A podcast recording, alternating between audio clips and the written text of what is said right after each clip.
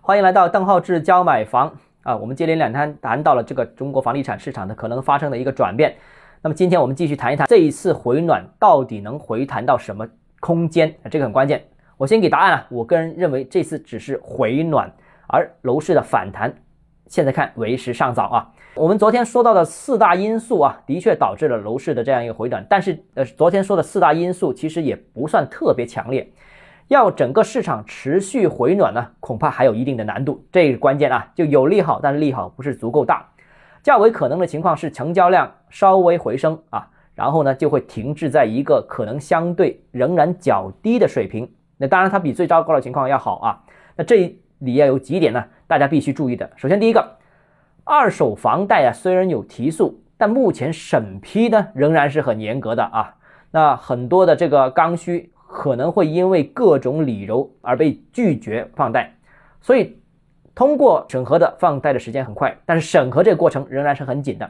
那目前的房贷对一二手房市场的增量资金的支持呢有，但是也是比较有限的，而且国家也继续强调房住不炒这个基本策略不变，所以不太可能像之前一样再次出现大水漫灌、大量资金进入楼市的情况，就是比最糟糕的有所改善而已，不可能大的反转。这是第一个啊。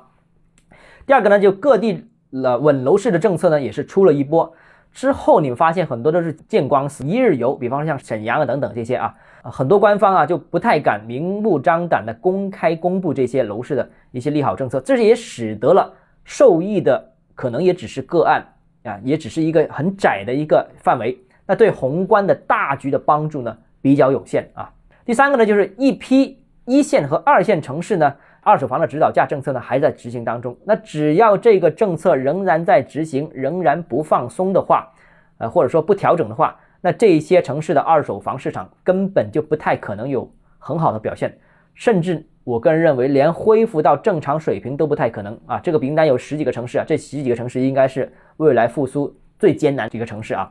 那总的来说，由于政策啊这个呃暖风频吹，那楼市呢当然。最低迷、最糟糕的时间已经过去了，已经见底了，而且我们现在看到已经开始有点反弹了。但是反弹归反弹，因为调控政策仍然压力很大，那后市呢仍然需要时间进一步解冻啊。但是需要看一看啊，就是这次市场回暖当中，一线城市和长三角、珠三角这两个地区呢，回暖的速度又好像比其他全国大多数区域，特别是三四线城市呢，回暖的速度要快。呃，刚刚谈到了我们全国的情况，现在如果我们聚焦大湾区看一看啊，回暖的趋势更加明显。大湾区九个城市十一月份一手房的成交量，除了佛山、珠海、江门这三个城市啊出现了环比轻微下跌之外，其他六个城市成交量都出现了明显的上升，不是一点上升，是明显上升。比方说以广州为例，广州是环比上升了百分之三十，单月的成交量重回九千套这个大关，九千套是算正常市场的了，已经是啊。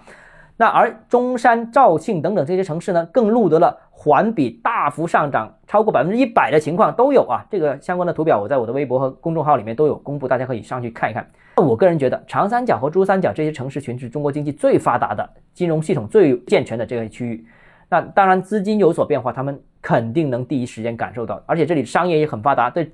这个相关的调控政策也很敏感。所谓春江水暖鸭先知啊，所以长三角和珠三角。反应这这么快，所以我才非常坚定地认为这个市场底部已经出现了筑底。虽然宏观上面可能很多的三四线城市仍然处于低迷当中，但一线城市和两个经济发达区域已经见底，已经有反应了，所以非常有参考价值、参考意义。那所以刚需的朋友，我觉得可以出手啊。好了，今天节目到这里啊，如果你有其他疑问想跟我交流的话，欢迎私信我或者添加我个人微信：邓浩志教买房六个字拼音首字母小写，就是微信号 d h e z。JMF，我们明天见。